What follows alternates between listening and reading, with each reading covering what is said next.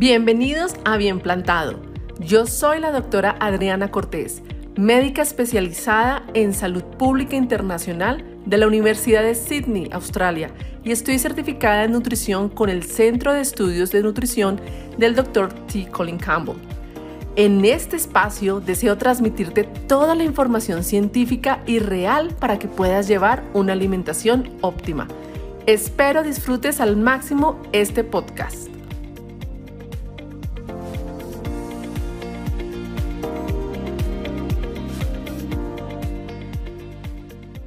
Vamos a ver cómo mejorar nuestra alimentación de una forma significativa. Y una de las áreas donde yo siempre comienzo es hablando del doctor Colin Campbell. ¿Por qué yo hablo tan claro sobre él? Porque es que es muy importante que ustedes sepan muy bien de dónde ustedes van a sacar la información más importante para la salud de ustedes y de su familia. Ustedes, y aquí me robo las palabras de otro médico que está haciendo una labor impresionante, ¿sí? Con una página muy buena en internet que se llama Nutrition Facts. Y es lo siguiente, la, la decisión más importante que ustedes pueden tomar como seres humanos para su salud, ustedes la toman de tres a cinco veces al día, todos los días, por la mañana al desayuno, en la merienda, si hacen merienda, por la tarde en el almuerzo o por la noche en la cena. Ustedes toman esa decisión de qué llevar a su boca, de qué cocinar, de qué alimentar a su familia. Y desafortunadamente hoy seguimos mucho más lo que veamos en una cuenta de Instagram porque tiene un número de seguidores grandes y seguimos esas recomendaciones que eh, en vez de seguir las recomendaciones basadas en la evidencia científica. Aquí yo les, les explico quién es el doctor Colin Campbell para que lo tengan como un estándar de referencia, ¿sí? Para que sepan con qué criterios ustedes deben tomar para evaluar la persona a la cual ustedes le siguen ciertas recomendaciones.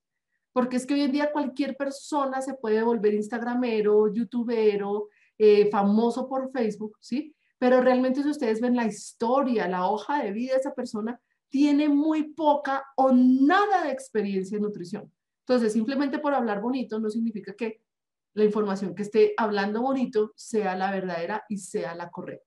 ¿Ok?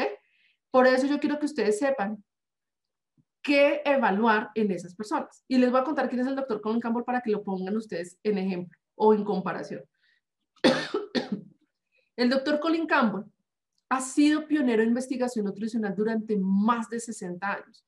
Entonces, una cosa es decir que yo soy experta en nutrición, una cosa es decir que yo soy bien versada en nutrición. Una cosa es decir que yo tengo muchos seguidores en una cuenta de nutrición en Instagram, ¿sí? Y otra cosa es decir que yo le he dedicado toda mi vida a investigar desde diferentes puntos de vista la nutrición, hacer investigaciones científicas, ¿sí? ¿Y cuánto tiempo yo le he dedicado a ese entendimiento?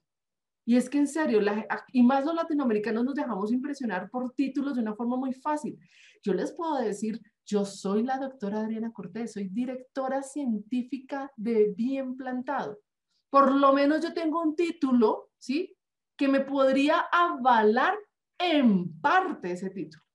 ¿A qué me refiero? Hice una maestría en salud pública internacional y me gradué con honores por un, un proyecto de investigación pero muchas personas simplemente, ¿sí? Por el hecho de solamente ser médicos sin ni siquiera haber tocado nunca en su vida un solo estudio de investigación, ya se denominan directores científicos, ¿sí? Esto son cosas muy diferentes y yo quiero que dejemos de ser tan incautos. ¿Qué significa hacer investigación nutricional por más de 60 años? Estar uno metido o en un laboratorio o haciendo proyectos a nivel internacional. El doctor Colin Campbell y su legado, que se llama el estudio de China, ahí fue donde él dejó el legado más grande en la historia de la humanidad, porque el estudio de China es el estudio de salud y nutrición más completo que se ha hecho en la historia de nosotros como seres humanos. Entonces, si hay alguien en el otro lado de la pantalla, médico, nutricionista, coach en ejercicio, entrenador físico o alguien con alguna posición de poder para dar recomendaciones de salud, ¿sí? o alguien que tenga alguna enfermedad crónica, o un familiar de alguien que tenga alguna enfermedad crónica, o alguien que se realmente quiera empezar a alimentarse muy bien y a alimentarse su familia, por favor, lean el estudio más completo que se ha hecho en la historia de la nutrición. Y ese es el estudio de China. Si ustedes no han leído el estudio de China, se les está, mire, están en inglés, está en español. Yo recomiendo mejor leerlo en inglés. Si no, pueden leerlo en español. Pero después de este seminario van a entender muchísimo más todo lo que dice el estudio de China. Créanme que es fundamental. O sea, si ustedes en serio quieren aprender sobre nutrición, tienen que empezar por eso. ¿Cuál es el estudio más completo que se ha hecho sobre nutrición en la humanidad? Y este estudio ha sido supremamente reconocido por el New York Times como el, el Grand Prix de la epidemiología. O sea, no ha habido un estudio tan completo como este. Ha habido estudios más grandes, pero más completos como este no lo ha habido.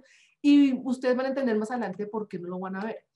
Toda esta historia sobre nutrición, investigación y esa dedicación por más de 60 años le dio al doctor Colin Campbell el título académico más alto que alguien puede tener en la academia, que es profesor emeritus, ¿sí?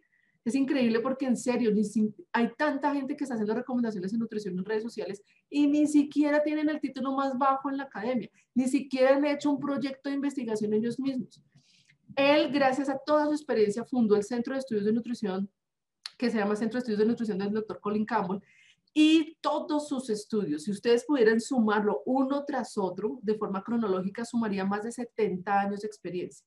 La gran mayoría ha sido, miren esto tan importante, revisada por expertos. Es que a mí me parece increíble. Una cosa es lo que yo ponga en un blog, un artículo que ponga en mi página de internet, eso cualquier persona lo puede hacer. Cualquier, y, y tanta cantidad de páginas que hay sobre nutrición, ¿sí? Que no tienen ningún fundamento, no tienen ninguna mente científica detrás. Y uno puede publicar eso y ¿quién se lo revisa? Nadie. Por ahí la mamá, dígame si tiene errores de ortografía. Nadie se lo revisa. Pero todas estas publicaciones de investigación, ustedes no se imaginan los protocolos que tienen para, número uno, hacer un proyecto de investigación. Ustedes que tienen que escribir todo un proyecto fundamentado en lo que se ha hecho antes, en el tema que ustedes quieren investigar, eso lo revisan comités de ética, eso lo revisa el comité que le va a dar la financiación. Y el doctor Colin Campbell tuvo la gran mayoría de sus estudios financiados por la, ¿se acuerdan que yo les había hecho al comienzo? Principal agencia de financiación en el mundo, que son los institutos nacionales de salud. Que si le financian a alguien durante 30 años, es porque sus estudios son de la más alta calidad. ¿Sí? El gobierno no va a permitir perder su platica en cualquier investigador que esté tratando y jugando sin investigador. No. Entonces el doctor Colin Campbell, a partir de eso y después de que hacen los estudios, ahí no para la, el, ahí no para la revisión. Uno, cuando publica un estudio, después pasan expertos en el tema mirando bueno, usted dice estos resultados, ¿por qué? Muestre esto estadísticamente está mal, está bien, esto no, porque hizo esta conclusión, esto no está soportado, etcétera, etcétera. Eso es ser revisado por expertos, ¿listo? Pero es que el, tema y lo que a mí me, me, afecta tanto ver en todo, todos estos seminarios es que hay gente que llega diciendo, no, es que fulanito dijo tal, bueno, ya fue, le miró la historia de vida o el, el currículum vitae o la historia la, hoja de vida de esta persona que la cual usted le está creyendo tanto y es increíble, ustedes se dan cuenta, tantos libros nosotros vemos en los supermercados y nos inundan que la paradoja vegetal, que el cerebro de grano, que el milagro de yo no sé quiéncito y el milagro de no sé qué, tantos libros, ¿sí? Que nos lo ponen y los exponen, los exponen, pero ni siquiera decimos, bueno, voy a investigar al doctor fulanito de tal, ¿qué tanto le ha investigado sobre nutrición? O simplemente es porque habla bonito y habla tranquilito y habla bien y tiene hartos seguidores en YouTube. No se trata de eso. Entonces, estas investigaciones, cuando ya salen a la luz pública es porque han sido revisados por muchas personas y gente que entiende de investigación. Y el doctor Colin Campbell tiene más de 300 artículos científicos publicados en la literatura científica, en revistas médicas, en revistas de nutrición, no en la página de internet. Sí, él tiene en su página de internet muchos artículos escritos para el público, pero científicos más de 300. Entonces, yo por qué quiero hacer énfasis en tanto esto, porque el doctor Colin Campbell para mí es un punto estándar, ¿sí? Yo, la doctora Ariana Cortés, en los escasos cinco años que tuve en mi carrera de investigación en Australia, publiqué tres artículos de los estudios que yo les dije que hice. Tres artículos, ¿sí? Pero lo que yo sí soy experta y gracias a haber aprendido, traducido todos los artículos que el doctor Colin Campbell y muchos otros autores expertos a nivel mundial de nutrición en la página de él, pues he llegado a tener un entendimiento muy claro de la información más útil y por eso mi trabajo, y yo estoy convencida que, que, que, Dios me ha mostrado el camino para yo poder y me ha brindado los recursos para yo poder darlo de una forma gratuita, lo que ustedes están recibiendo semana tras semana. Estamos impactando cada vez más vidas dando esta información. Pero yo les tengo que decir, claro, por favor, revisen a quién le creen, ¿sí? Dejemos de ser tan incautos. Toda esta experiencia del doctor Colin Campbell lo hizo miembro de varios comités nacionales e internacionales expert, de expertos para desarrollos de políticas y salud. Estuvo involucrado con la industria, se dio cuenta del papel de la política, de la industria, de las recomendaciones, se dio cuenta de lo bonito y de lo feo. Y toda esa información, después de ver realmente las fuerzas que juegan en las recomendaciones gubernamentales, le hizo sacar conclusiones muy grandes. Parte de eso está en el estudio de China, parte de eso está en el otro libro que se llama Hall, y parte de eso que nos habla muchísimo más de la historia de la nutrición está en un libro que no me acabo de leer porque fue publicado hace poquito que se llama El futuro de la nutrición. Este es el otro libro de él que se llama Whole. Y em, mejor dicho, el doctor Colin Campbell es una de las personas más respetadas y para muchos el padre de la nutrición moderna. Para muchos, gracias a Dios, ahorita en marzo cumple 86 años, está completamente lúcido, está completamente bien y es, es muy, muy, muy claro a partir de sus investigaciones, de decir que la alimentación hoy en día es mucho más importante, mucho más importante que siempre, y siempre ha sido importante por lo del coronavirus. Pero más adelante vamos a hablar de eso. Entonces vamos a seguir, porque vamos a hablar de qué fue lo que llevó al doctor Campbell a hacer el estudio de China, el estudio más completo que se ha hecho en nutrición al nivel de la humanidad. Y la historia de él es muy importante. Aquí es donde nos vamos a remontar un poquito a la historia de la nutrición. ¿Listo? Y es, fue su historia familiar. Él tuvo una historia familiar muy particular que le hizo a él caer en cuenta de, eh, o que lo llevó a, hacer un, eh, a escoger su carrera de investigación. Y él fue criado en una granja, ¿sí? en una granja lechera, donde ellos criaban los animales para obtener los productos de origen animal. Y como tal, su papá, ¿sí? que venía de Irlanda, pues se dedicó a eso y ponía a todos los hijos a trabajar en eso. Entonces fue algo que lo impactó bastante y lo hizo querer hacer un doctorado en el tema precisamente sobre cómo él podía alimentar mejor a los animales para que cuando nosotros sacáramos los productos de origen animal pudiéramos tener una mejor nutrición porque en ese momento coincidió con una crisis mundial que se estaba dando en ese entonces y todavía la tenemos, que era la desnutrición, pero en ese momento se le atribuía el problema de la desnutrición a la brecha de la proteína y se volvió tan famoso el término protein gap y es que en los países subdesarrollados no tenían suficiente proteína. Entonces, él quiso hacer ese doctorado para mirar cómo mejorar el contenido de proteína de los alimentos o de los animales, perdón, su alimentación, mejorar la cantidad de proteína en la alimentación de los animales para que cuando nosotros sacáramos los productos de los animales pudiéramos tener una mejor nutrición. Y de eso fue lo que él se graduó en su, en su estudio de investigación. Como él tenía la experiencia de cómo poder manipular, digamos así, la cantidad de proteína, él lo mandaron a, unas, a, a las Filipinas a tratar de resolver un problema muy grave que se estaba dando allá, porque en ese momento las Filipinas estaban viendo un problema de desnutrición grandísimo y como él tenía esa experiencia de cómo mejorar los contenidos de proteína, porque todo se debía por la proteína, entonces él eh, fue pues una persona ideal a liderar esos estudios. Lo primero que hicieron era mirar cuál era la principal fuente de proteína de las personas en Filipinas y se dieron cuenta que la principal fuente era una proteína de origen vegetal proveniente del maní cuando sacaron las muestras de los supermercados de donde, eh, donde la gente compraba el maní, se dieron cuenta que el maní lo consumían de dos formas. Como maní, ¿sí? que es una legumbre, la gente piensa que es una nuez, pero es una legumbre, y también como mantequilla de maní.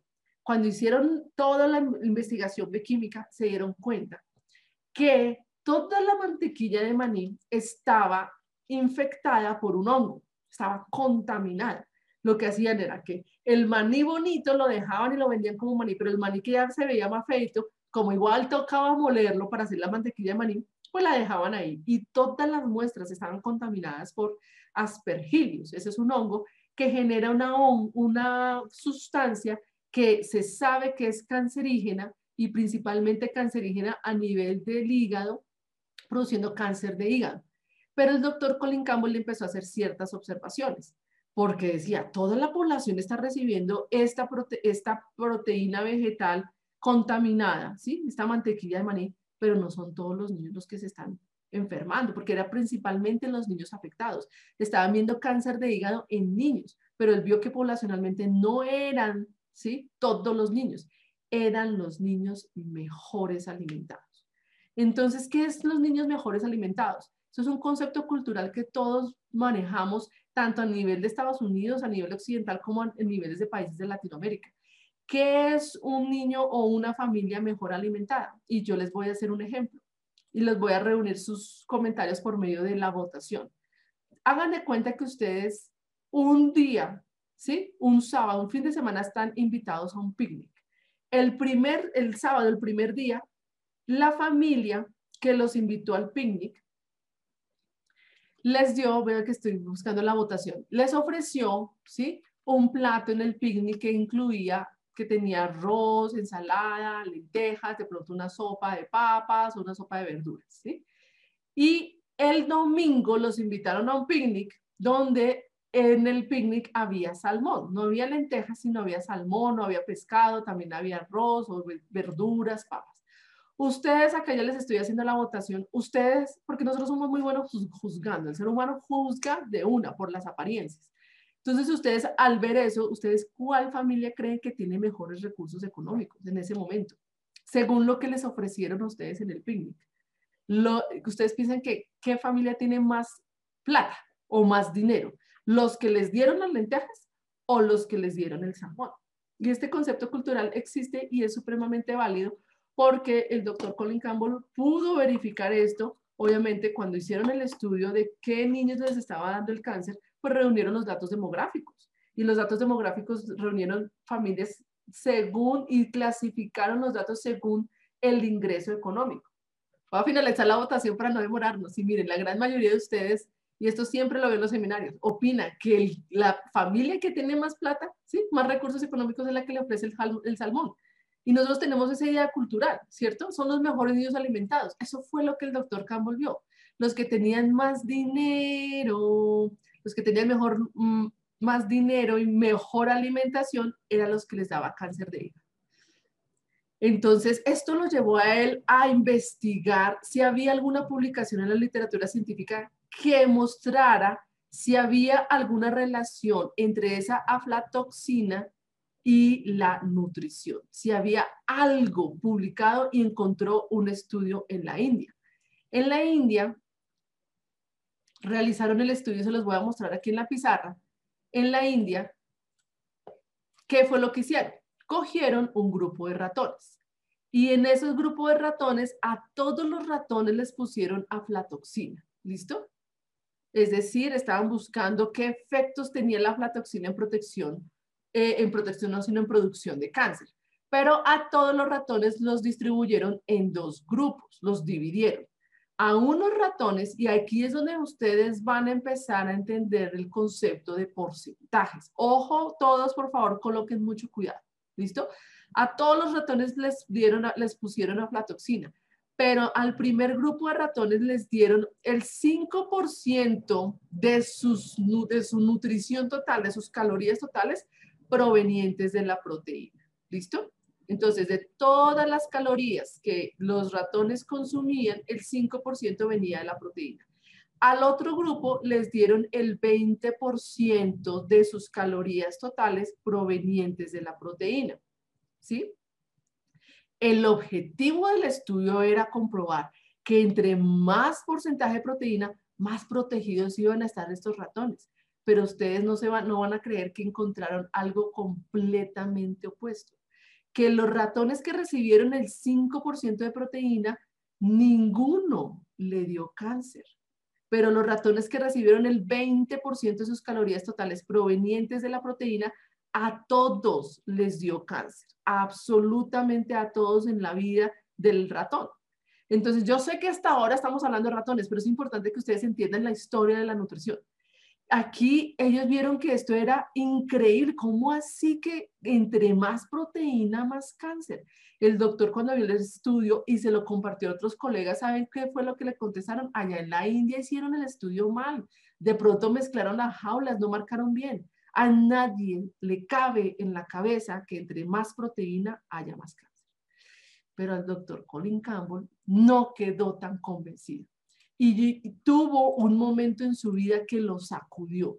Y lo que le está pasando a ustedes, ustedes están cansados, aburridos, agotados de estar luchando contra una enfermedad, contra una situación, o de pronto tienen la motivación para el placer, quieren tener un mejor desempeño, una mejor calidad de vida, quieren prevenir enfermedades, me parece maravilloso, pero hay algo que los está moviendo. Al doctor Colin Campbell le pasó lo mismo algo que lo estaba moviendo era que su suegra en el año 1969, con 50 años de edad, se murió de un cáncer de colon.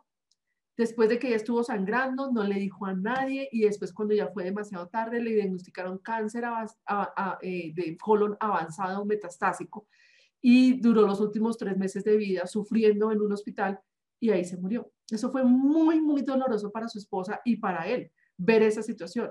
Entonces el doctor empezó a decir, momentico, yo estoy viendo que la flatoxina está presente en las Filipinas, pero son los niños que están mejores alimentados los que les da cáncer. Yo estoy viendo que en la India vieron que había una relación entre la flatoxina y el porcentaje de proteína. Entre más proteína les dio más cáncer. No estoy convencido, pero quiero investigar más. Y eso lo llevó a investigar y a establecer el resto de su historia como investigador sobre esta idea controversial. Oiga, ¿será que hay alguna conexión posible entre la nutrición y la producción de cáncer? Y esto lo llevó a los primeros 27 años de estudio patrocinados por los Institutos Nacionales de Salud, produciendo más de 100 artículos científicos de los 300 que tiene publicados.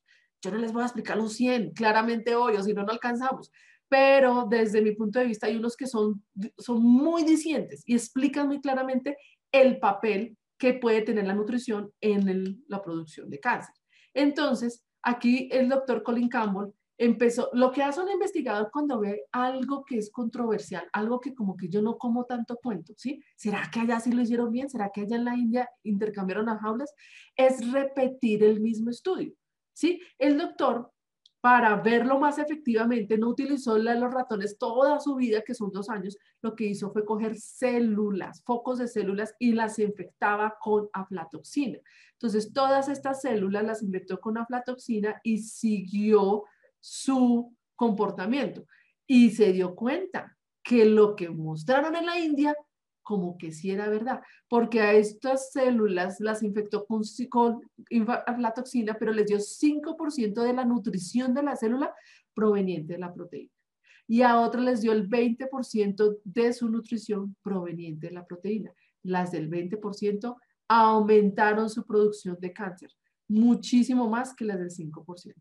Entonces, ya que vimos que de pronto sí era verdad lo que mostraron en la India, el objetivo de un investigador y lo que dijo el doctor Colin Campbell, vamos a mirar los mecanismos, si esto es cierto, ¿por qué? Y empezó a investigar y esto lo llevó a una cantidad de series. Y si ustedes en serio quieren ver la parte molecular, ¿sí? Este libro, claro que yo he tenido personas que me dicen que este libro, sí, es para los que más les guste sobre la nutrición y a mí me encanta porque pues ese es mi tema, pero este libro está escrito para todo el mundo. Hay unas partes, obviamente, donde te hablan de exactamente el mecanismo molecular, dónde está el, el, impacto de la flatoxina a nivel de membrana celular, a nivel de la genética, ¿sí? todo eso, si ustedes quieren ver exactamente el proceso de iniciación del cáncer y todo, lo pueden ver acá, ¿sí? Y pues los, los, con todos los artículos que están publicados, porque todo eso está referenciado. Pero yo, eh, y es una de las cosas que nos identifican en Bien Plantado, es que nuestros seminarios son muy claros de entender. Es decir, yo no utilizo palabras complicadas, yo trato de, si hay algo, un término que realmente no puedo cambiarlo, pues les explico muy bien qué es ese término para que todos todos entiendan, ¿sí? Independientemente de su, eh, uy, se me fue la palabra en inglés, en español, de su background, independientemente de sus antecedentes independientemente de sus carreras o sus profesiones o cuáles son sus labores profesionales, para que todos entiendan. Entonces, este otro estudio, el que mostró, él quería mirar realmente si la aflatoxina como carcinógeno, ¿sí? Porque es que nosotros hemos tenido un enfoque, no solamente las personas, sino como humanidad y la investigación científica, en meter una cantidad de dinero en averiguar qué sustancias son carcinógenas o no. No digo que no se deba hacer, pero el énfasis ha sido en lo que produce el cáncer, ¿sí? Entonces él quería mirar, oiga, si yo doy muchos niveles de aflatoxina, yo esperaría tener más cáncer, ¿sí? Uno diría, si uno se expone mucho a un carcinógeno, tendría más cáncer. Pero miren lo que le encontró. Él puso muchos niveles de aflatoxina, pero bajos de proteína. Y la respuesta ante el cáncer fue significativamente menor en comparación a cuál escenario. Bajos niveles de aflatoxina, poquiticos, pero muchísima proteína, altísimos niveles de proteína.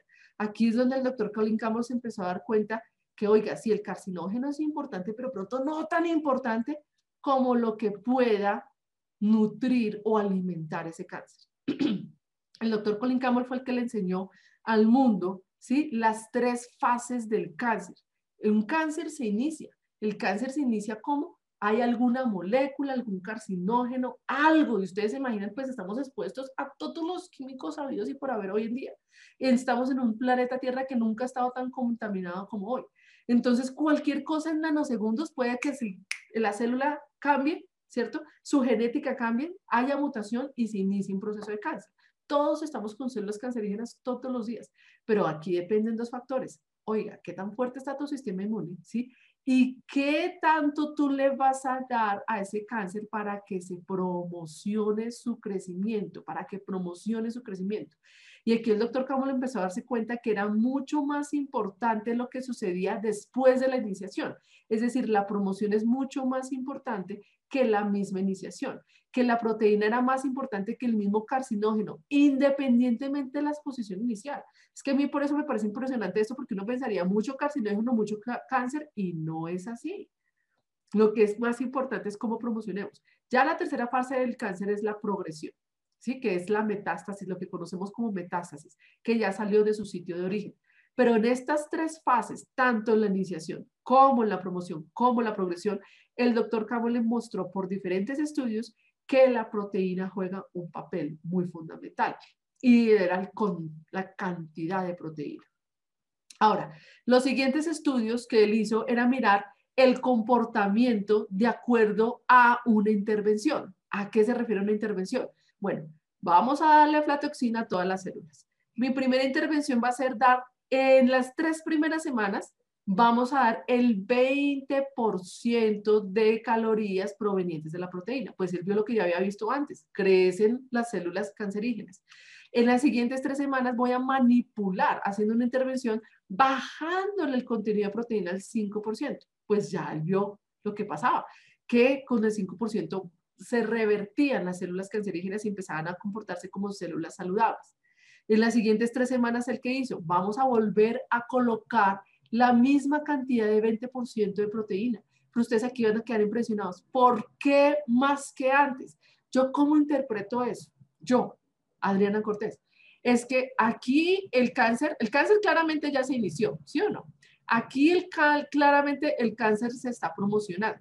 Aquí trató el cáncer de revertirse, buenísimo, pero ojo, el cuerpo ya sabe cómo promocionar ese cáncer. Entonces recibe las mismas cantidades, empezó ya con un nivel de base, entonces el aumento es muchísimo más. Aquí es donde es importante, donde haya personas y me están escuchando con un proceso de cáncer o cualquier enfermedad crónica, ustedes tienen que entender que la nutrición es lo más importante para eso. Y no es voy a comer saludablemente tres meses y después yo no. No, porque el cuerpo sigue y la reacción ante la nutrición es exactamente la misma. Ya después el doctor Colin Campbell le bajó otra vez al 5% de las calorías totales provenientes de la proteína y vio cómo bajó. Entonces él vio que esto se podía manipular. Lo que más le impresionó a él es que, y él utiliza el término turn on, como en inglés, como cuando uno apaga y prende un interruptor, ¿sí? Por eso lo enciende, lo apaga, que el desarrollo de, de tumores experimentales se puede prender y se puede apagar, ¿sí? Dependiendo del porcentaje de proteína suministrado. Y lo que le preocupaba muchísimo al doctor Colin Campbell es que era un porcentaje, ¿sí? Mucho más bajo de lo que regularmente se consumía, porque esos son consumos regulares de proteína. Estos son mucho más bajos. Entonces, Guadalupe ya me está haciendo una pregunta muy inteligente. Muy buena pregunta. En los estudios, ¿la proteína fue animal o vegetal? Ya voy para allá. Sí, porque ahorita estamos aclarando el concepto del porcentaje. Ahorita vamos a ver los orígenes. Oscar me está preguntando, ¿la terapia Gerson cura el cáncer? Particularmente no conozco la terapia Gerson. La alimentación que ustedes están aprendiendo aquí no es la terapia Gerson, sí, para que les quede claro. Entonces, están aprendiendo la alimentación óptima que el doctor Colin Campbell promueve y enseña a la humanidad, ¿ok? Entonces, que el doctor Colin Campbell, el siguiente estudio que dijo, bueno, yo ya sé que el 5% de calorías totales provenientes de la proteína no causa tanto cáncer, el 20% sí causa cáncer, pero ¿en qué porcentaje realmente arranca la producción del cáncer? Por eso comparó un 4, un 6, un 8, un 10, un 12, un 14, hasta un 20. Y se dio cuenta que del 10 al 12%, del 10 al 12%, más allá de esto, empezaba la producción de cáncer de una forma más, más exagerada. Oiga, qué casualidad que este es el mismo porcentaje de consumo de proteína que está recomendado a nivel mundial. Yo no sé si ustedes saben que nosotros con todos los nutrientes tenemos una recomendación diaria. En inglés esto se llama RDA, Recommended Dietary Allowance. El RDA es el consumo diario recomendado. Ojo, diario recomendado. Pero aquí me, toca explicarles a ustedes este concepto porque este concepto es muy ajeno para muchas personas. ¿Y cuál es el consumo diario recomendado? El 10% de las calorías provenientes de la proteína. Ustedes van a decir el 10%, pero un momentico, yo he escuchado otros porcentajes. Les voy a explicar muy bien de dónde viene ese RDA para que a ustedes les quede completamente claro. ¿Qué significa RDA? Ya lo vieron en la otra diapositiva, pero se los repito. Consumo diario recomendado. Y voy a hablar muy bien qué es este término recomendado. De proteína a nivel diario. Que hace más de 75 años los institutos nacionales, la Academia Nacional de Ciencias de los Institutos Nacionales de Salud determinó que es el 10% de las calorías totales. Pero es que miren, por Dios, es que estamos hablando de la proteína. No sé si ustedes saben que la proteína viene del griego cuando descubrieron la proteína en 1839, ¿sí? Le dieron el nombre griego de la palabra griego que se llama proteios. Proteios en griego significa de suma importancia. Claro, es que ellos se dieron cuenta que la proteína era, y le dieron ese nombre y la determinaron así, esta es la base de la vida misma. Sin proteína no hay vida. Y le dieron un título que significa de suma importancia, mejor dicho, después de Dios está la proteína.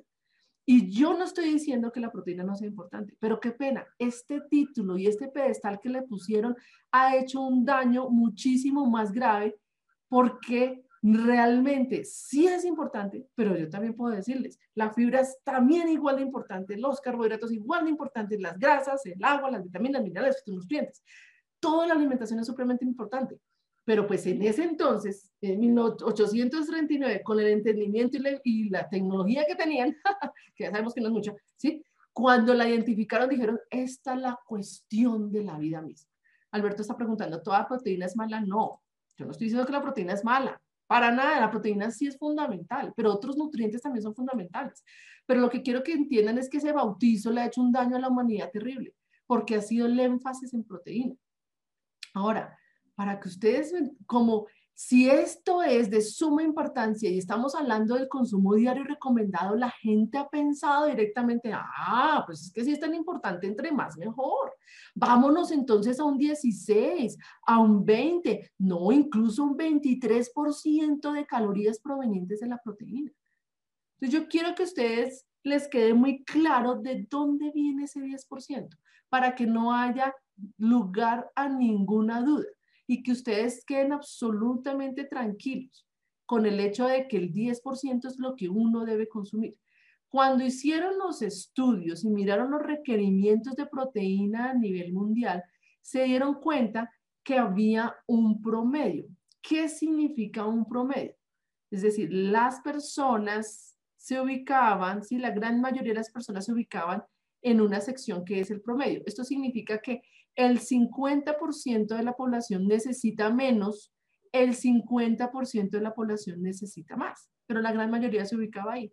Y dieron que como promedio de consumo o requerimiento diario de proteína era un 5% entonces tenemos que cubrir las necesidades de este 50% que necesita más.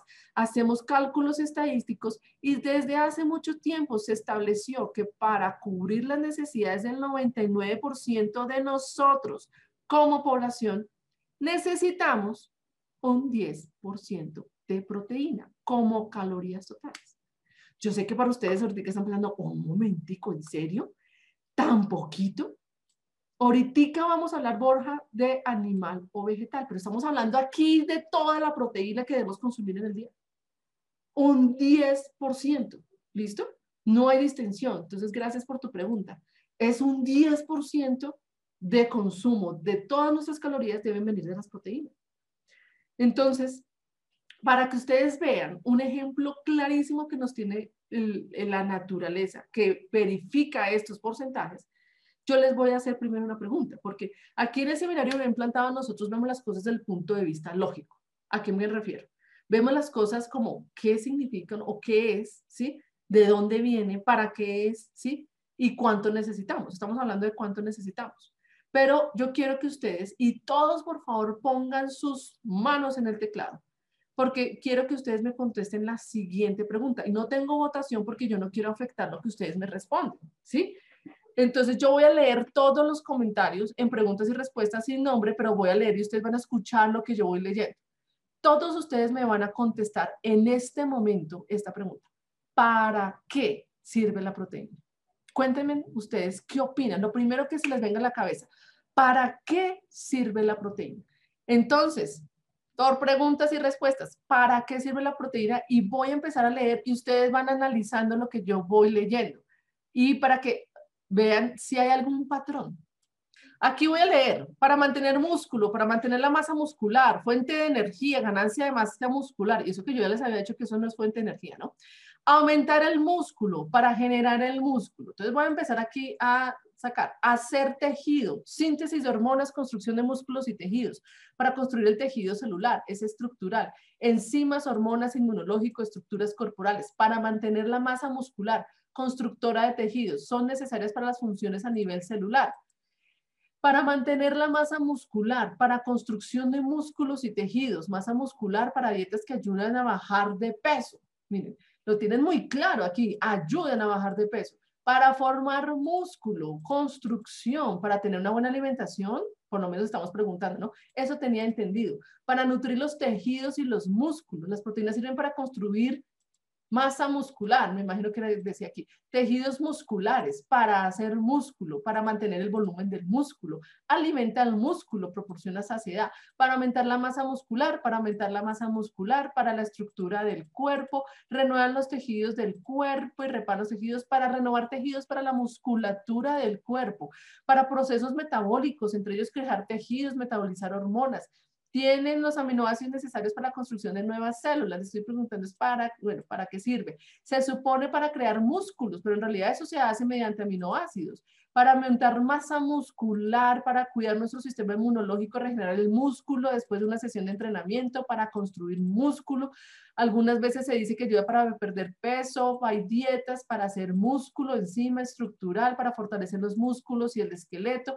Es un requerimiento del cuerpo como tantos otros para la estructura muscular, para formar músculos y los huesos, para masa muscular, regeneración muscular, aumento, mantenimiento, para masa muscular, para mantener la masa muscular y tejidos, para la energía, ya les dije que no era para energía, pero bueno, para formar parte de las células, órganos y tejidos de nuestro organismo, para fortalecer el cuerpo, para regenerar tejido, construir tejidos, funcionamiento hormonal, para formación y reparación de los músculos, tejidos, em, huesos y otros tejidos, ayuda al crecimiento, reparación de los músculos, para evitar la sarcopenia en adulto mayor, para mantener la regulación de aparatos y sistemas, transformación de energía, ya les había dicho que no, pero bueno, me siguen contestando para la formación y reparación de músculos, huesos y otros tejidos, para generar músculo, aumentar músculo, fuente de energía y ganancia de masa muscular, aumentar la masa muscular para mantener el músculo, depende de la proteína y sus procesos, ¿verdad? Para estar fuertes, dice Miriam. Bueno, yo quiero que ahora me contesten, otra vez todos con sus deditos en el teclado. ¿Cuál fue la palabra más común que ustedes escucharon? Es que aquí estamos reuniendo las opiniones de todos ustedes y sus creencias con respecto a eh, la proteína. Entonces, Paola ya me escribió, para músculos, Catalina, masa muscular, músculos, músculos, músculos, construcción de masa muscular. Eso fue lo más común que vimos en todo lo que ustedes escucharon.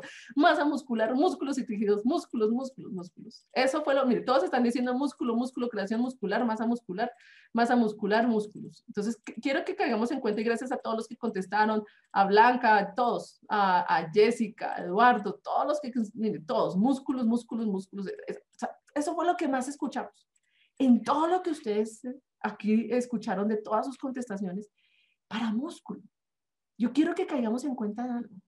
Si realmente con, estos, con, con este consumo de proteína actual, ¿sí? La proteína solamente funcionara para músculos, creo que todos estaremos mostrando nuestros músculos por Instagram y por Facebook, mostrando los fisicoculturistas, lo de la tonicidad que tenemos en nuestro cuerpo, esa cantidad de músculos con los que salen ciertas personas.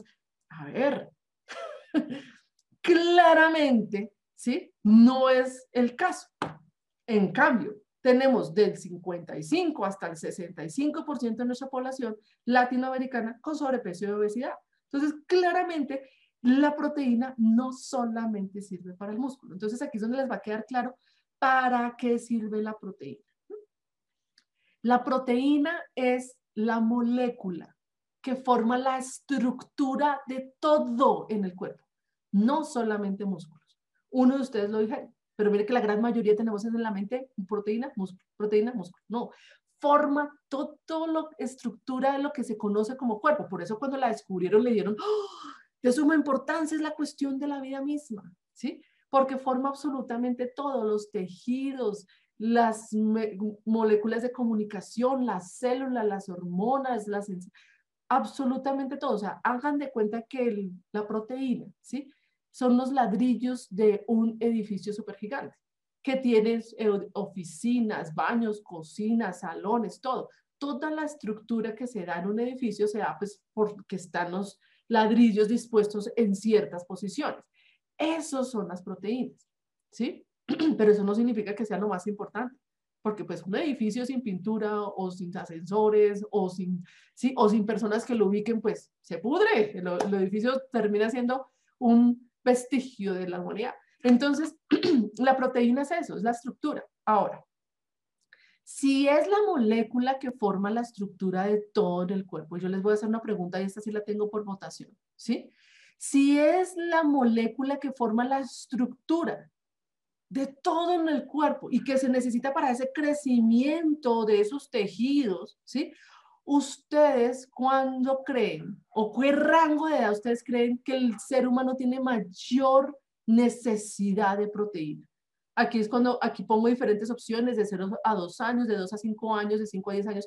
Obviamente, analicen bien antes de contestar, porque hay uno de estos rangos que tiene la mayor tasa de crecimiento en comparación a otros rangos. Hay uno de estos rangos de edad donde duplicamos y triplicamos nuestra talla y nuestro peso. es decir, donde deberíamos tener mayor disposición de esa proteína, porque es que es la que se necesita para formar todas las estructuras del cuerpo humano, Y darles el crecimiento que necesitan esas estructuras del cuerpo humano. Esto de pronto lo contestan correctamente los papás, porque los papás hemos visto el crecimiento de un niño desde que lo vemos nacer, ¿sí? Hasta más adelante. Y nos damos cuenta claramente que hay una fase donde duplicamos y triplicamos nuestra talla y nuestro peso. Una de estas. Miren, María Margarita dice, soy corredor y me dicen que debo consumir mucha proteína y aminoácidos porque acabo mi músculo. Entonces, a las personas que son, y ya vamos a ver la fórmula, Margarita, María Margarita, ¿listo? Porque claramente, ¿sí? si tú eres delgada y eres una atleta de alto rendimiento, debes tener un consumo, ¿sí? Adecuado, pero lo que va a darte energía, ¿sí? No es la proteína, ¿sí? Ya sabes tú muy bien, es, son los carbohidratos pero sí debes reponer si tú eres tan delgada que ya el, cuerpo dice, oiga, no hay proteína, que no hay carbohidratos, se me acabaron, esta muchacha está muy delgada, no hay grasa, entonces ¿dónde cojo? Pues la proteína para fuente de energía, pero es la última opción, ¿listo? Y voy a compartir los resultados, donde la gran mayoría de ustedes opina que es de 0 a los 2 años. Nosotros los papás lo vemos. Nos llega un peladito de 50 centímetros, de, de 3 kilos, y duplique, triplique el peso y la talla en dos años. O sea, la tasa de crecimiento es, nunca más nos enfrentamos. Yo no estoy diciendo que en otras partes o en otras fases del ser humano no sea importante la proteína, claro que lo es, en todo momento, porque nosotros estamos construyendo células, se van muriendo unas, vamos reemplazando. Pero ni en los 2 a 5, ni en los 5 a los 10, ni los 10 a los 20, mucho menos. Tenemos, o sea, nosotros no tenemos un adolescente de, de un metro y nos sube a dos metros. No, ¿sí? Hay casos, pero eh, eh, a los 10 años no están midiendo un metro, están midiendo un metro 40. Nunca duplicamos y triplicamos la peso y la talla, como si lo vemos ah, de, chiquitos. Entonces, por favor, díganme, y esto no lo tengo en votación, pero díganme cuál es el alimento que la naturaleza creó ideal, idóneo para ese bebé en crecimiento, desde su nacimiento. ¿Qué creó la naturaleza para ese bebé? ¿Listo? Entonces acá todos ya, Paola, Leni, Paola Martínez, miren, Montse Peña, dijeron la leche materna, Gregorio, Maritza, María, todos, Natalia, Shitsi, Catalina, Erika Rincón, Beatriz Cejas, Borja Camus, Elizabeth. Creo que a todo el mundo queda claro, Diana, Flor, la leche materna es el alimento ideal, idóneo y perfecto para este muchacho o esta muchacha en crecimiento. Entonces, esto sí lo tengo por votación mientras les leo y les descarto las otras. ¿Ustedes cuánto creen que hay de cantidad de proteína en la leche materna? Si es cuánto más lo necesitamos, ustedes por favor díganme cuánta proteína tiene la leche materna en porcentaje. ¿Qué porcentaje de todas las calorías que tiene la leche materna, ustedes cuánto creen que proviene de la proteína? ¿Listo? Aquí Guadalupe también contestó, leche materna blanca, Constanza, Marta, Alberto, la leche de la mamá. Entonces vamos a finalizar la votación y vamos a analizar esto entre todos. ¿Listo? Y vamos a compartir los resultados. Miren, ¿cuánta proteína la leche materna en porcentaje? Miren, el 9% de ustedes opina que tiene menos del 10%, ¿sí? La gran mayoría, el porcentaje que ganó fue 100%, con el 23% de la votación. Muy interesante esto. Aquí esto qué me quiere decir? Si yo cojo el 100 y le resto el 9, me dice que un 91% de ustedes opina que por lo menos la leche materna es 10% proteína. Pero miren, la, miren esto tan importante. Como población no lo tenemos claro. O sea, unos piensan que es 20, otros 50, otros 60, otros 90. No tenemos claro estos conceptos que son tan claves sobre los macronutrientes. Vamos a compartirte los resultados cuando encuestamos a más de 1.770 personas sobre esta pregunta tan importante. Y mm, nos dieron resultados de que el 6% de todos los encuestados opinó que la leche materna era de menos del 10%. Así como lo viste en el seminario, ah, las respuestas son bastante variadas donde diferentes personas o diferentes números de personas opinan diferentes porcentajes sobre la leche materna, cosa que nos confirmó cada vez más que como población latinoamericana no tenemos claros estos conceptos. El 6% opinó que la leche materna es menos del 10% proteína y el porcentaje que ganó fue el del 20%. El porcentaje más grande fue eh, eh, las personas que opinaron que la leche materna es de 90 a 100% de proteína en su contenido de, como macronutrientes. estas personas opinaron que de todos los macronutrientes de la leche materna, el 90 al 100% de esos macronutrientes venían de la proteína.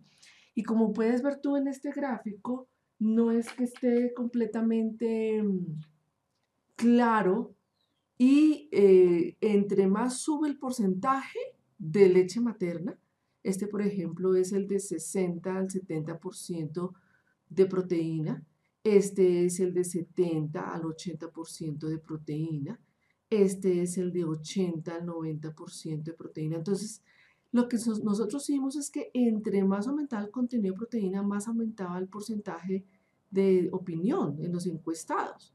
Entonces, la gran mayoría opina que la leche materna tiene un gran porcentaje de contenido de proteína. Si lo vemos de otra forma, el 94% de los encuestados, ¿cómo así? El 100% menos este 6% que tenemos acá, nos da un 94% de los encuestados opinó que la leche materna es por lo menos un 10% de proteína, o si no más, más de un 10% de proteína. Vamos a compartirte lo que es la realidad. Ustedes, aquí yo sé que el 91% de ustedes va a quedar impresionado.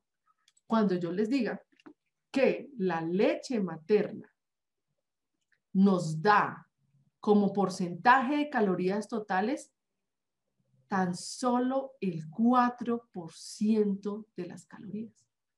La leche materna es 4% proteína. ¿Quién quedó en shock? 4%, oiga, qué casualidad, que es lo que necesitamos como promedio, ¿sí o no? 4% como promedio.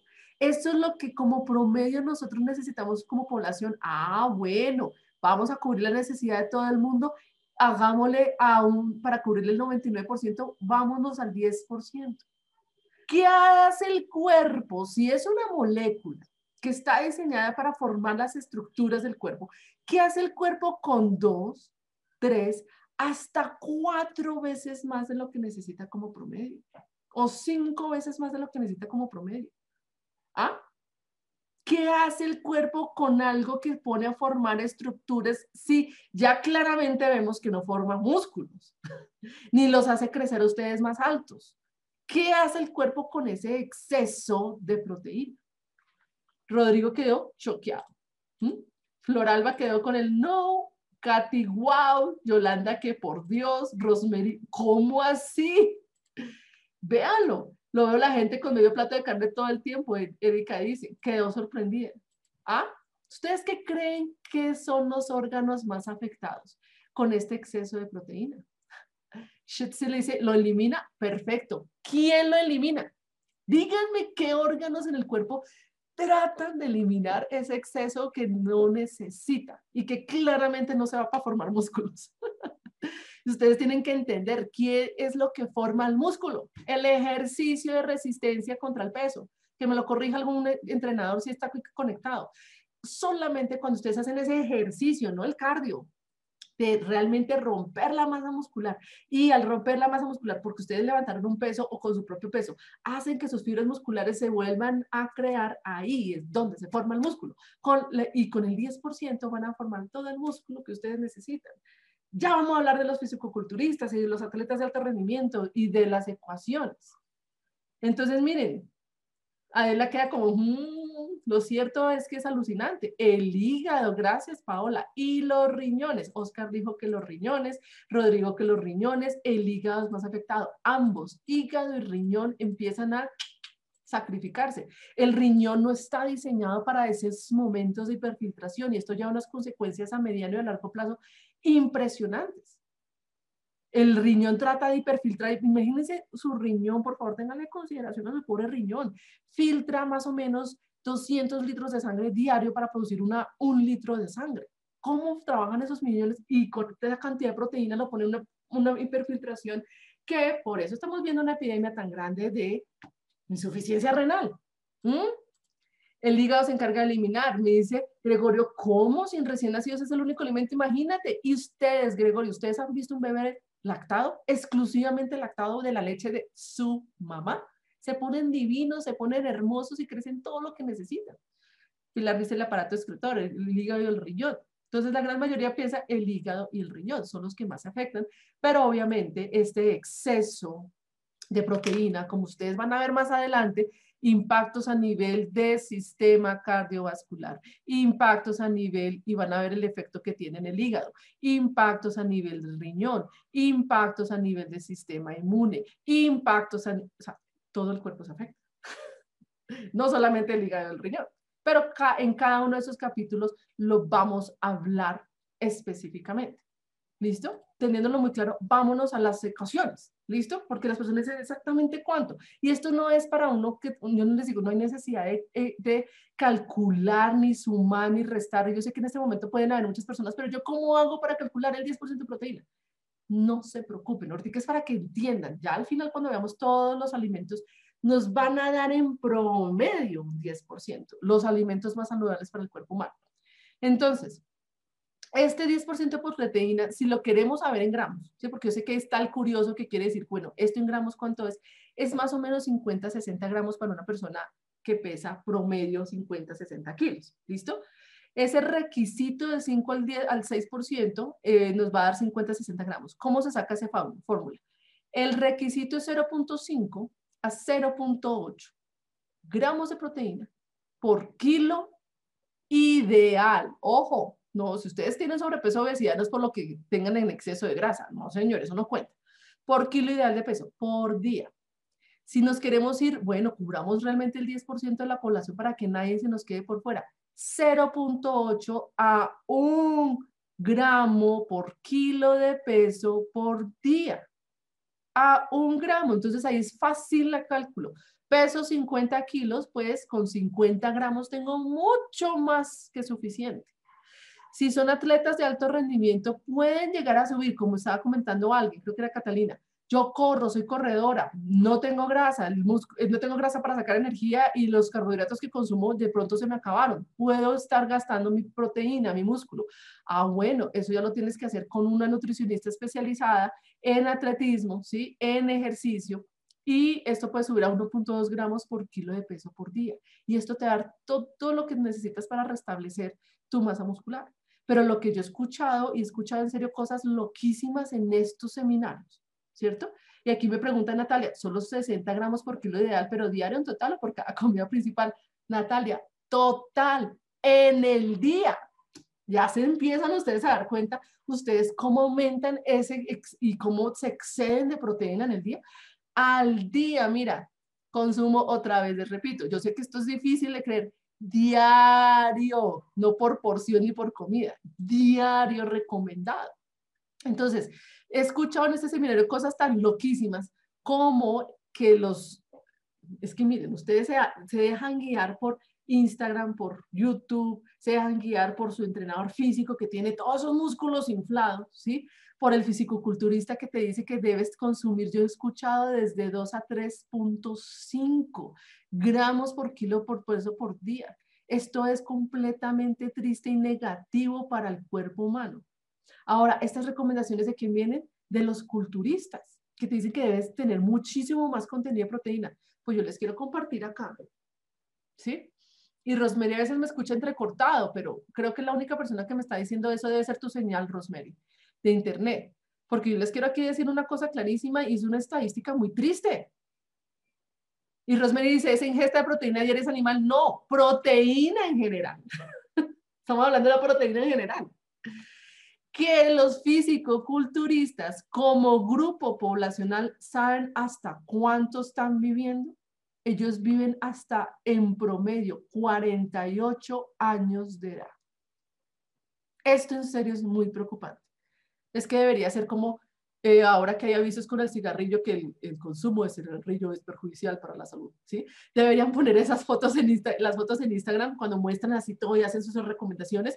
El consumo de la proteína, como te lo estoy recomendando, puede hacerte vivir hasta los 48 años. Yo no estoy diciendo que sea la proteína, porque realmente no se sabe qué o el consumo de mis recomendaciones porque estos fisicoculturistas no se sabe si es la cantidad de anabólicos, esteroides, no se sabe si consumo de proteína, no se sabe si es el hecho de tener más peso como tal, ¿sí? ¿Qué hace que ellos vivan hasta los 48 años de edad? ¿Quién quiere vivir hasta los 48 años? Por Dios. La alimentación que yo les estoy mostrando y ustedes van a aprender hoy en el seminario de Bien Plantado es la alimentación que utilizan, ¿sí? La gran mayoría de las poblaciones más longevas del mundo poblaciones que viven hasta los 120 años de edad, no como viejitos decrépitos en una silla de ruedas totalmente idos por un Alzheimer. No, gente viva, activa, social, sin enfermedades y sin medicamentos. ¿Mm? Voy a leer sus comentarios porque hay bastantes. bastantes comentarios. Entonces recomiendan 46 gramos diarios de proteínas, ¿sí? 50, 60 gramos y la gente que se come media libra de carne en cada comida. Imagínate, Erika, ¿por qué tenemos tantas enfermedades a nivel de hígado, riñón, corazón? Ahora vamos a hablar de la parte cardiovascular después del descanso. ¿Es sobre nuestro peso ideal? Sí, Alberto. Y Genesis también quiere, como yo, vivir hasta los 100 años. Yo quiero vivir. Pero excelente. ¿Puede repetirlo de la fórmula, por favor? Se le cortó la señal. Ahí está escrito. Ahora, 0.80 a 1 gramo por kilo peso por día. ¿Listo? Ese es el promedio para cubrir el, 99% de la población. Nos enseñarás a calcular ese porcentaje. Elena, es muy fácil. Pesa 50 kilos o tu peso, peso ideal es 50 kilos, pues son 50 gramos. ¿Listo? Un gramo. Y ahí tienes más que suficiente. ¿Listo? Pero entonces esa es la cosa. Ustedes quieren saber cuánto, pero después, ay, ¿yo cómo hago para saber? ¿Sí? Como está diciendo Oscar, 100 gramos de carne, ¿cuánta proteína tiene? Aquí es donde ustedes tienen que ver y van a aprender en el seminario. ¿Sí? Que los alimentos no se, solamente se hablan por medio, no, se les hace referencia por un macronutriente que tengan, se les hace referencia por todo lo que tengan. ¿Qué porcentaje de las calorías me da esos 100 gramos de grasa? ¿Qué porcentajes me vienen de la proteína y qué porcentajes vienen de la grasa? Ahí es donde yo quiero que por favor tengan la absoluta confianza que yo al final del seminario, cuando veamos todos los temas que vamos a ver hoy, ¿sí? Ustedes van a tener absolutamente claro reconociendo fácilmente con sus ojos, ¿sí? ¿Qué alimentos son los más saludables? Y esos alimentos en promedio les van a dar el 10% de proteína. No van a hacer que ustedes excedan a un 16, ni a un 20, ni mucho menos a un 25%. ¿Listo? Ana dice que está genial la información. Y los que consumen, Natalia pregunta, los que consumen proteína en polvo constantemente, ya te puedes, Natalia, imaginar la manipulación que nosotros los dioses, el dios ser humano, hace con respecto a estos porcentajes de proteína. Borja dice, los porcentajes que se hablan son de ingesta, se sabe estadísticamente de media cuál es el porcentaje de absorción de esta cantidad de proteína de otros nutrientes. Vamos a ver todos los nutrientes, Borja, y vamos a hablar de realmente cuál es la característica de la absorción, de la disponibilidad de alto valor biológico, pero es que este no es el capítulo de proteína, ¿sí? Yo les estoy mostrando los hallazgos con respecto a cáncer, ¿ok? Entonces pesas 80 kilos, Gregorio, ese es tu peso ideal. Si su, tu peso ideal sería 80 gramos, ¿listo? ¿De dónde los obtengo? De carne roja, pescado, vegetales. No, no es el capítulo de la proteína, entonces vamos a hablarlo más adelante, ¿ok? Bueno, entonces, en la actualidad lo que preocupa tanto es que el consumo está muy alto y ustedes ya vieron cuáles son los órganos que se están más afectando. Y para que tengan una perspectiva, porque estamos hablando de consumo total de proteína diariamente, ¿sí? Tan, de toda la proteína. Y aquí estamos viendo que si ustedes se comen una muy buena ensalada, como deberían comérsela, pero sé que el 70% de ustedes no se la comen, por lo que ustedes me contaron en sus encuestas, ustedes te están consumiendo ya 12 gramos de proteína, que si ustedes es una persona de 50 o 60 kilos, ahí ya en esa espinaca están obteniendo el 20% de lo que necesitan en el día. Si ustedes se comen dos cucharadas de garbanzo, dígame quién se come solamente dos cucharadas de garbanzo. Ahí están obteniendo ya casi el 10% de lo que necesitan en el día. Si ustedes se comen un pedazo de carne de 42 gramos, ya le están dando el 20% de ustedes lo que necesitan. Entonces ustedes ya se pueden imaginar por dónde es que excedemos nuestro consumo. Entiendo que es de acuerdo al peso y relación con la edad. No, Miriam. General. ¿Listo? Y adulto mayor también. Es que está, me estoy cansada de escuchar por los medios de comunicación, televisión, redes sociales. Es una cosa, ¿saben? ayer me mostraron algo de que una persona de 80 años debe estar pesando 80 kilos. O sea, cosas tan absurdas como eso. en serio, es que es esta es la alimentación óptima para el ser humano. Si vemos que un niño, un bebé con el 4% de proteína tiene todo lo que necesita para construir todos sus órganos y todos sus músculos y todos sus huesos y todos sus tejidos, para más adelante que no necesitamos crecer y claramente no crecemos y no nos achicamos, eso es suficiente. Vámonos con el 10% para protegernos a todos. ¿Listo? Rodrigo me está mandando una noticia terrible. Hay mucha prescripción de proteínas en polvo dirigida hacia los niños y con publicidad televisiva. Ah, bueno, entonces, gracias Rodrigo por hacernos caer en cuenta. Ustedes en serio, ustedes creen que algo que ustedes vieron en televisión con algún objetivo comercial tiene realmente el beneficio de su salud como el objetivo principal o hay una venta y hay una industria detrás. Entonces debemos de ser tan ingenuos creyendo todo lo que tengo mensaje comercial detrás. Por favor. ¿Listo? Entonces, vamos a ver, porque todos ya preguntaron, bueno, esto es animal o vegetal o qué, esto es toda la proteína, pero el doctor Campbell, en este momento, todos estos estudios que hizo, en todo, él escogió una proteína de alta calidad, que se consideraba en ese momento una proteína de alta calidad que es una proteína que se ha denominado, o vean todos en mi video, denominado como alto valor biológico. Entonces vamos a explicar esos conceptos en el capítulo de la proteína que va antes de la, del almuerzo.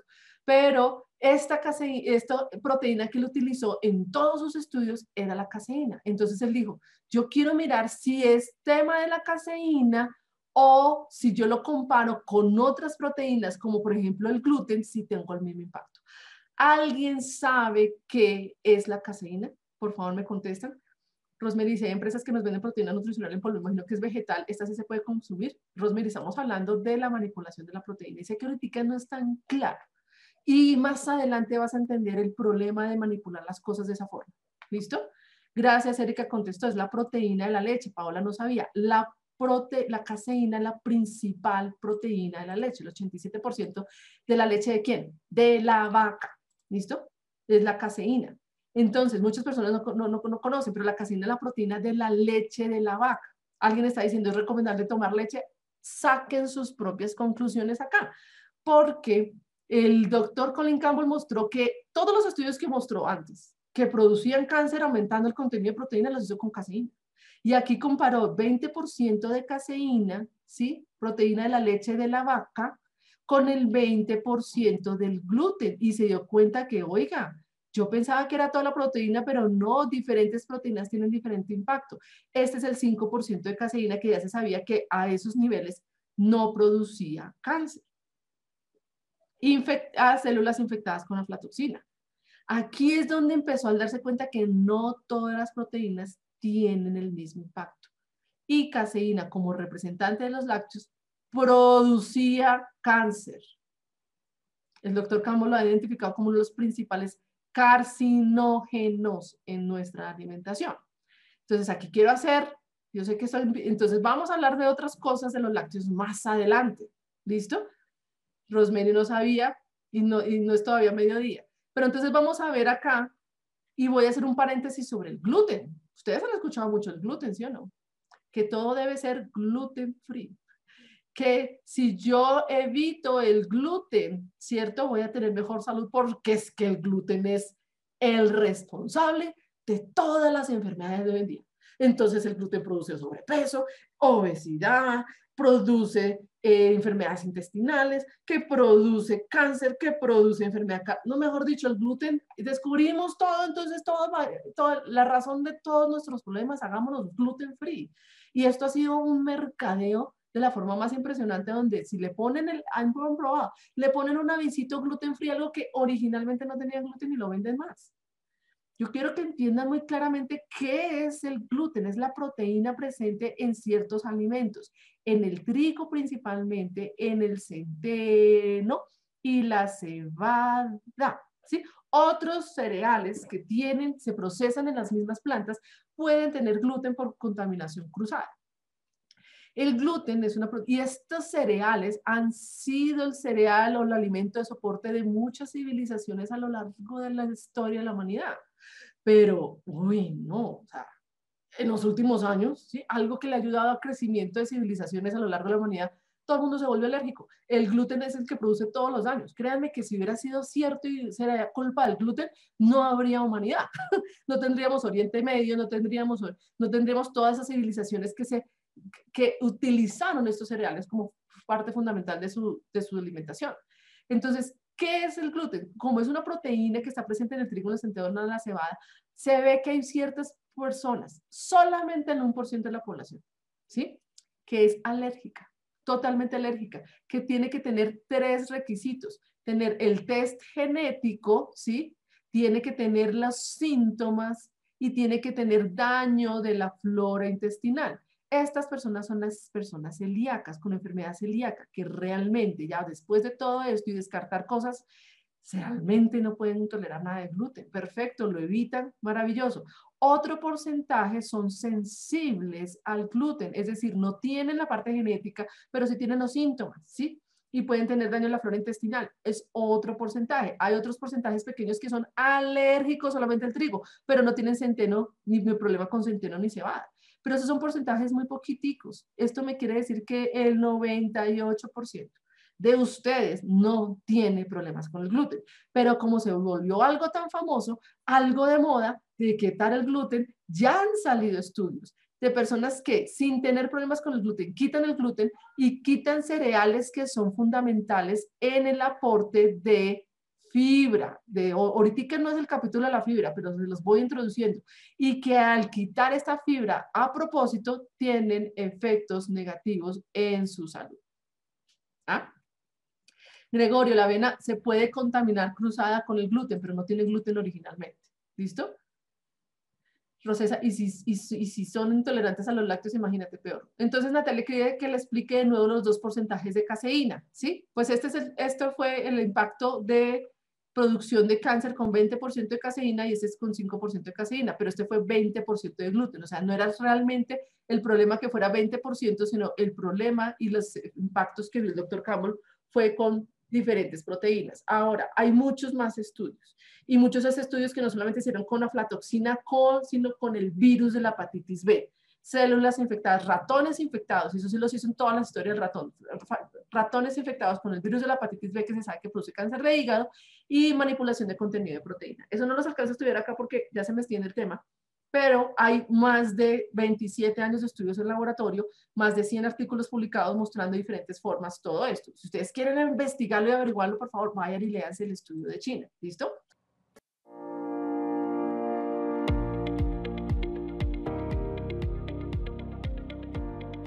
Gracias por escuchar nuestro podcast. Espero que este audio haya sido de tu interés.